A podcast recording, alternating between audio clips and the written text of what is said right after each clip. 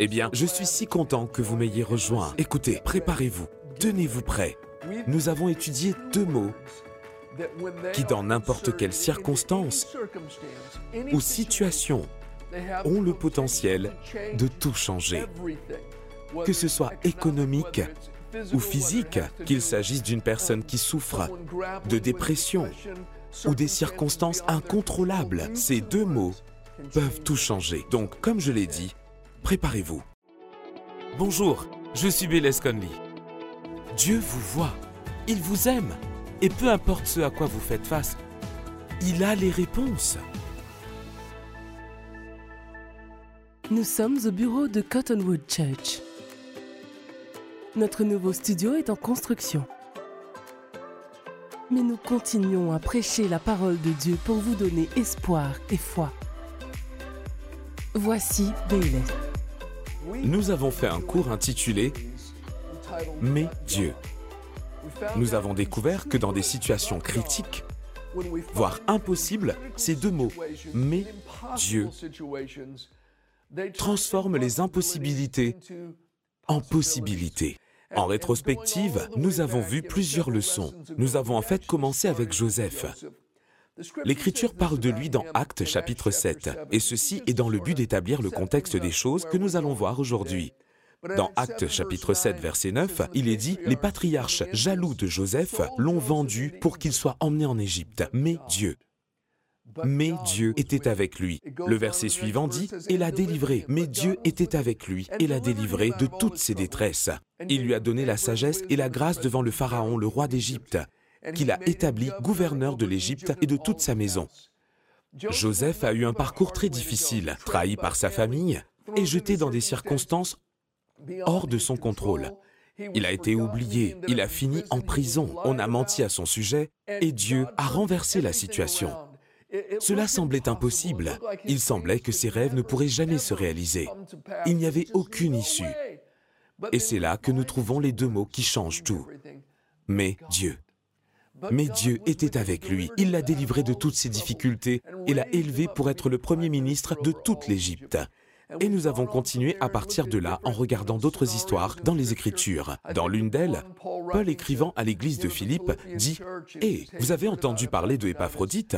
Il a été malade en effet, tout près de la mort. Mais Dieu a eu pitié de lui. Et Épaphrodite a été guéri. Nous arrivons donc à un autre mais Dieu dans cette leçon. Et celui-là est très important. Vous avez vraiment besoin de m'écouter pendant les prochaines minutes, parce que honnêtement, ce que je vais partager avec vous pourrait sauver votre vie.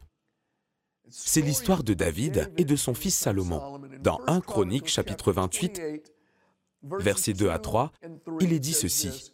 Le roi David se mit debout et dit, Écoutez-moi, mes frères et mon peuple.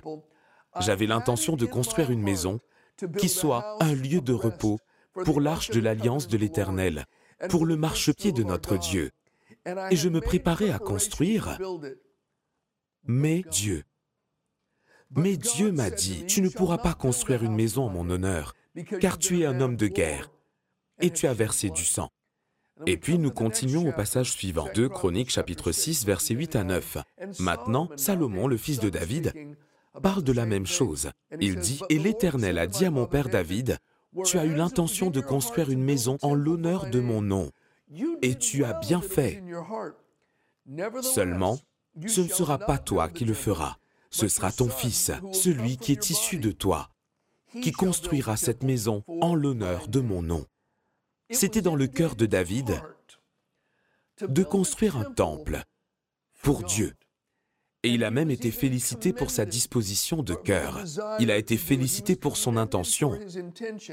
Mais Dieu a dit non. J'ai quelqu'un d'autre pour le faire. Écoutez, personne ne peut tout faire. Et personne ne peut être tout. Vous n'êtes pas appelé par Dieu ou équipé par lui pour tout faire. Vos intentions peuvent être nobles et elles peuvent être bonnes. C'est peut-être même quelque chose qui vous tient à cœur. Mais il se peut que ce soit à quelqu'un d'autre de l'accomplir. Comme David, tout ce qui vous est permis de faire est peut-être de prier et de préparer le chemin pour les autres.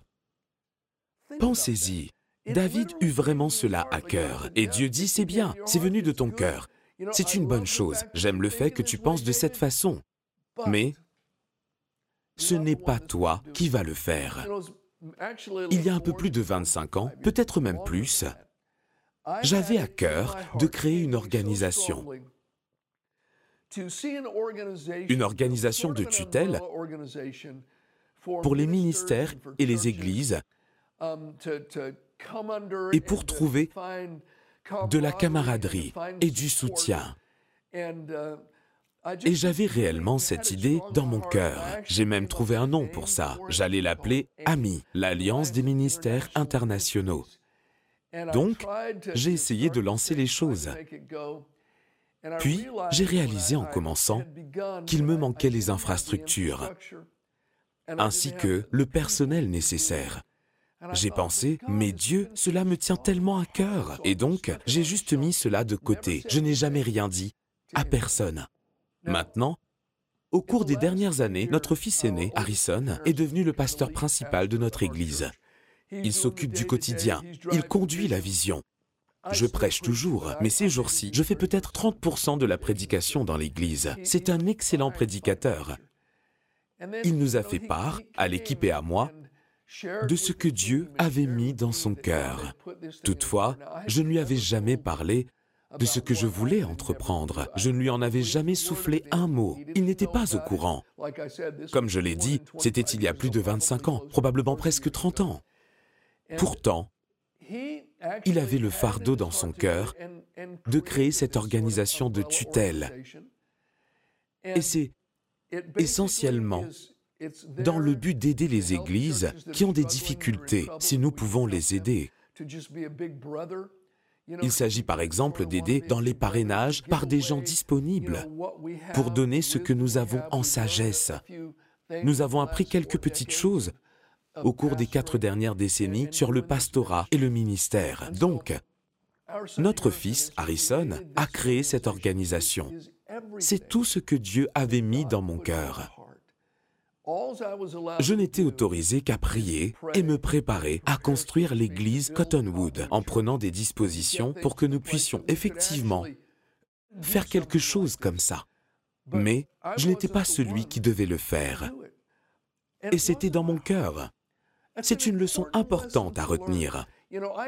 J'entends souvent des slogans dans diverses églises comme ⁇ La vie sans limite ⁇ ou ⁇ Briser toutes les barrières ⁇ Ça sonne bien, mais ce n'est pas vrai. Cependant, lorsqu'il s'agit de limites humaines et de barrières que l'ennemi met en place, je comprends. Parce que nous pouvons vivre au-delà de nos limites humaines lorsque nous nous associons à Dieu Dieu nous permet de faire plus que ce que nous pourrions faire par nous-mêmes. Quand il nous voit et il ouvre des portes qu'aucun homme ne peut fermer, je comprends. Et Dieu enlève les limites de nos vies et nous permet d'aller bien au-delà de tout ce qui est humainement possible. Lorsque l'ennemi met des barrières, nous pouvons les briser par l'Esprit de Dieu. Quand l'ennemi arrive avec un déluge, l'Esprit du Seigneur s'élève contre lui. Dieu est un Dieu qui brise les barrières. Mais Dieu lui-même fixe aussi des limites pour son peuple. Et ça, mon ami, c'est quelque chose qui est tout à fait différent. J'espère que vous me suivez. Cela pourrait vous épargner beaucoup de chagrin. Cela peut vous faire gagner beaucoup de temps. C'est tellement important. Dans 2 Corinthiens chapitre 10 verset 13, l'apôtre Paul écrit, et il dit, Quant à nous, nous ne voulons pas nous montrer excessivement fiers, mais seulement dans la limite du champ d'action que Dieu nous a attribué en nous, faisant parvenir jusqu'à vous. En lisant d'autres traductions, il dit des choses comme ⁇ Mais selon la mesure réglée que Dieu nous a départie, nous restons dans les limites ou dans les frontières que Dieu a fixées pour notre vocation. Il s'adresse aux Corinthiens et dit ⁇ Vous êtes dans la limite du champ d'action ou selon la mesure réglée que Dieu a départie. Paul parle clairement des limites et règles que Dieu fixe pour une personne, pour l'appel d'un individu, pour un ministère. David a dit, j'ai eu à cœur de construire une maison en l'honneur de l'Éternel. J'ai même fait des préparatifs, mais Dieu a dit, ce ne sera pas toi qui le feras. Écoutez ces mais Dieu peuvent vous sauver la vie. Ils peuvent vous éviter une mort précoce et énormément de chagrin inutile, des dépenses inutiles d'énergie et de ressources. Et je ne parle pas de vivre une petite vie limitée. Le diable aimerait seulement nous retenir et nous faire vivre de petites vies sans jamais penser grand. Ce n'est pas du tout ce dont je parle. Je crois que nous avons besoin de nous développer et de grandir. Il est essentiel de faire confiance à Dieu pour de grandes choses. Mais nous devons rester dans les limites de Dieu. Nous devons réaliser ce que Dieu nous a confié comme tâche, ce qu'il nous a appelés à faire, et nous devons aspirer à de grandes choses dans le cadre de ces paramètres. Mais je réalise qu'il y a des choses en dehors de ces paramètres que je ne suis pas appelé à faire, et pour lesquelles je ne suis pas équipé. Et si j'essaie de faire ces choses auxquelles je ne suis pas appelé et pour lesquelles je ne suis pas équipé, cela va seulement causer des problèmes. Il y aura des pannes.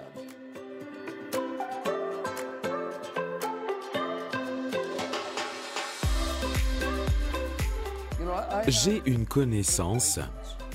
Il a été pasteur d'une grande église. C'était un bon prédicateur. Il était vraiment bon. Il y a beaucoup de bons prédicateurs, mais celui-ci était bon avec un B majuscule. Et il avait une église en pleine expansion. Il venait de construire un nouveau bâtiment. Cependant, il avait aussi une école, de la classe maternelle à la classe terminale. Et l'école lui causait beaucoup de peine. Ça le tuait émotionnellement. Toutes les choses qu'il devait gérer l'épuisaient. Ça épuisait l'Église financièrement. Ça menaçait la survie de l'Église et il se retrouvait sans énergie face aux problèmes qu'il devait gérer avec l'école. Puis il s'est demandé, Dieu, pourquoi? Et ce sont ces mots. Il a raconté que le Seigneur m'a parlé et m'a dit, je ne t'ai jamais appelé à fonder une école. Je t'ai appelé pour créer une église et je t'ai donné le don et la grâce pour le faire. Tu n'as pas la grâce de diriger une école. C'était une révélation pour lui et ça a sauvé sa vie.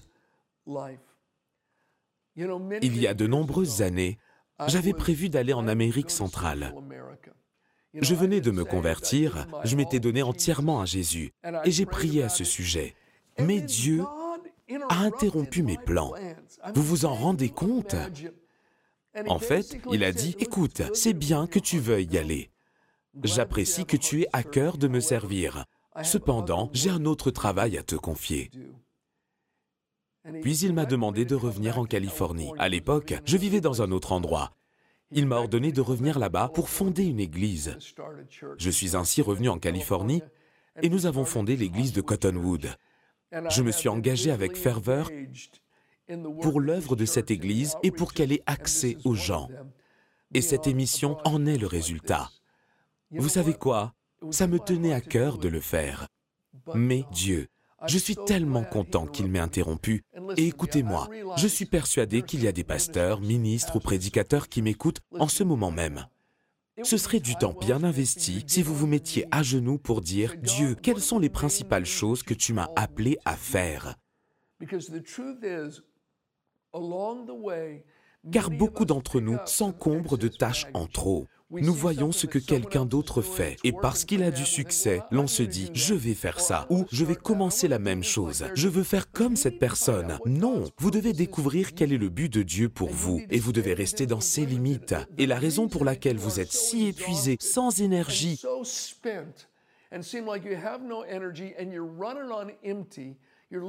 et battez l'air et peut-être parce que vous vous êtes engagé dans des choses pour lesquelles Dieu ne vous a pas équipé. Ceci peut sembler contre-productif. Il y a des choses que nous avons à cœur, des choses qui peuvent être nobles et qui sont nécessaires, mais ce n'est pas à nous de les accomplir. Notre rôle est de prier, de prier pour que ces choses se réalisent. De chercher Dieu afin de préparer le personnel ou les ressources, mais ce n'est pas à nous d'effectuer le travail. Il se peut que vous soyez un homme ou une femme d'affaires qui m'écoute en ce moment. C'est aussi valable pour vous. Donc, il est important de prêter attention à ces mots. Mais Dieu. Très bien. Je vais vous donner un autre point très important. Continuons avec Acte 10. Et je veux en fait vous lire quelques versets. En fait, les mots « mais Dieu » se trouvent à la fin. Soyez attentifs, parce que dans ce texte, il y a un point qui s'applique bien à notre société et à notre monde actuel. Et nous devons avoir la foi en cela. Donc, ça commence dans Actes chapitre 10, verset 9. Il est dit, le lendemain, alors que ces hommes étaient en route et qu'ils approchaient de la ville, Pierre monta sur le toit vers midi pour prier. Il eut faim et voulut manger. Pendant qu'on préparait le repas, il tomba en extase. Il vit le ciel ouvert et un objet ressemblant à une grande nappe attaché aux quatre coins qui descendait et s'abaissait vers la terre. À l'intérieur se trouvaient tous les quadrupèdes et reptiles de la terre, ainsi que les oiseaux du ciel. Une voix lui dit, Lève-toi, Pierre, tue et mange. Mais Pierre dit, Certainement pas, Seigneur, car je n'ai jamais rien mangé de souillé ni d'impur. À nouveau, pour la deuxième fois, la voix lui parla. Ce que Dieu a déclaré pur, toi, ne le considère pas comme impur. Cela se produisit trois fois. Et aussitôt après, l'objet disparut dans le ciel. Nous descendons au verset 24. En effet, Pierre va avec ces hommes qui sont venus à la maison. Il considère la vision. Ces hommes sont venus de la part d'un païen nommé Corneille, un homme qui a la crainte de Dieu et un grand respect pour Dieu. Pierre, envoyé par Dieu, arrive dans la maison de ce païen, Corneille, et il dit ceci au verset 24. Ils arrivèrent à Césarée le jour suivant. Corneille les attendait. Il avait invité ses parents et ses amis intimes. Lorsque Pierre entra, Corneille, qui était venu à sa rencontre, se jeta à ses pieds et se prosterna. Mais Pierre le releva en disant, Lève-toi, moi aussi je suis un être humain. Tout en conversant avec lui, il entra et trouva beaucoup de personnes réunies. Vous savez, leur dit-il, maintenant écoutez ce qu'il dit. Il dit, vous savez qu'il est interdit à un juif de se lier à un étranger ou d'entrer chez lui? Mais Dieu. Vous savez, que vous savez que c'est une chose défendue pour un homme qui est un juif de tenir compagnie ou d'aller vers quelqu'un d'une autre nation. Mais Dieu m'a montré qu'il ne faut déclarer aucun être humain souillé ou impur. Et lorsque Pierre dit ⁇ Vous savez qu'il est interdit ⁇ cela ne signifie pas que c'est contre la loi de Dieu. La loi de Dieu demandait de ne pas se marier avec une personne d'une autre nation à moins qu'elle fût convertie au judaïsme. C'était strictement une question de foi, pas une question d'origine nationale. C'était la raison de cette loi. Ce dont Pierre parle ici, c'est une loi artificielle instituée par les chefs religieux juifs et non par Dieu. À la base de cette loïque se trouvait un esprit nationaliste et même des préjugés. Lorsqu'on considère tout ce qui se passe actuellement dans le monde, et en particulier aux États-Unis, et les événements des dernières années, on voit l'amertume, la division, la haine entre les gens, parfois en raison de différences raciales ou culturelles. Et l'on pourrait perdre espoir sans ces deux mots. Mais Dieu. Pierre avait été élevé dans une culture où il ne devait pas fréquenter des personnes d'autres nations. Une fois de plus, la loi divine concernait la foi et la croyance. Et lorsqu'une personne mettait sa foi dans le Dieu vivant, le mariage et toute chose étaient autorisées. Il ne s'agissait pas d'une question de fierté nationale, c'était une question de foi. Mais les Juifs en avaient fait autre chose. Et Pierre fut imprégné de cette pensée selon laquelle les païens étaient en quelque sorte inférieurs et que l'on ne devait pas se souiller avec eux, parce qu'ils étaient ordinaires et impurs. Et Pierre a dit, Mais Dieu m'a montré qu'il ne faut déclarer aucun être humain souillé ou impur. En un clin d'œil, Pierre a réalisé la valeur de tous les hommes aux yeux de Dieu et que tous, juifs ou païens, avaient besoin de Jésus. Il y a des années, nous avons envoyé de nombreuses équipes dans un certain pays d'Europe de l'Est qui avait été dévasté par une guerre ethnique. Nous avons même envoyé une famille sur place et ils ont vécu là-bas pendant de nombreuses années comme missionnaires. Mais nous avons eu beaucoup d'équipes à court terme qui y sont allées. Et ils étaient tous dans ce village où tous les hommes avaient été entièrement tués. Seules les personnes très âgées et très jeunes avaient été épargnées. Mais tous ceux qui étaient entre la trentaine et la cinquantaine avaient été tués. Nous y étions dans le but d'aider à construire des logements d'urgence pour qu'ils ne meurent pas de froid pendant l'hiver. De nombreuses équipes se rendirent sur place pour le faire pendant une longue période. Mais je me souviens qu'en revenant, une équipe a raconté qu'elle pouvait voir l'amertume commencer à prendre racine chez de très jeunes enfants lorsqu'ils chantaient des chansons qu'ils avaient écrites concernant leur désir de mourir pour leur pays et leur désir de se venger de ceux qui avaient tué tous leurs proches. On pouvait les comprendre, considérant le fait que ces jeunes enfants avaient vu leurs frères, leurs pères et leurs grands-pères tués et leurs corps brûlés dans les rues. Ensuite, les soldats leur avaient dit, ne touchez pas ces corps brûlés. Laissez-les dans les rues, sinon nous allons revenir pour détruire votre village en entier. Nous détruirons tout votre village. Ces enfants étaient ainsi en face des corps de leurs pères, leurs frères et leurs grands-pères, dont les corps carbonisés étaient dans la rue. La conséquence inévitable de cela aurait été des générations affectées par la haine et le sang versé. s'il n'y avait pas deux mots, mais Dieu. Grâce à des équipes comme la nôtre et d'autres équipes de beaucoup d'autres églises qui allèrent prêcher l'Évangile, ces précieuses personnes, si dévastées et si maltraitées, voire brutalisées, ont trouvé la grâce du pardon en Jésus. Et ils ont aussi trouvé la grâce de pardonner. Les choses changent lorsque le Christ entre dans le cœur d'une personne.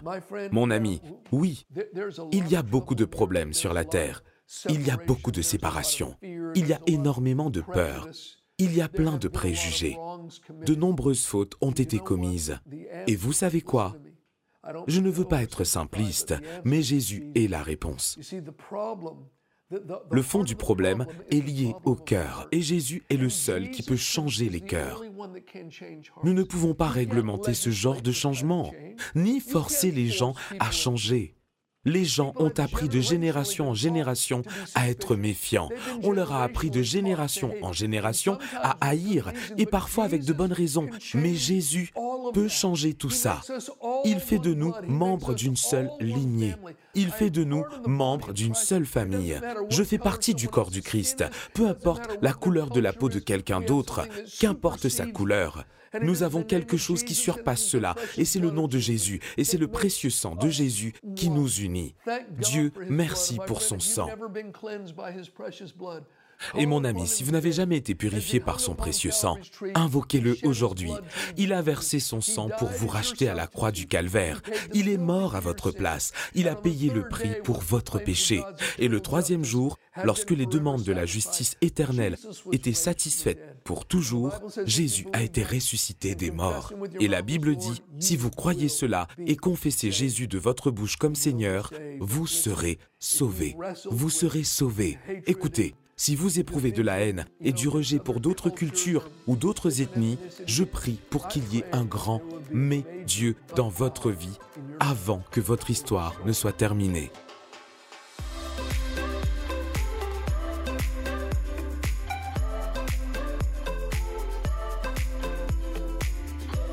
Mon ami, je suis conscient que vous m'ayez rejoint et j'espère que vous avez été béni.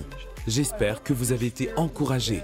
J'espère que votre esprit a été nourri par la leçon d'aujourd'hui. Et vous savez, ce n'est pas notre première leçon.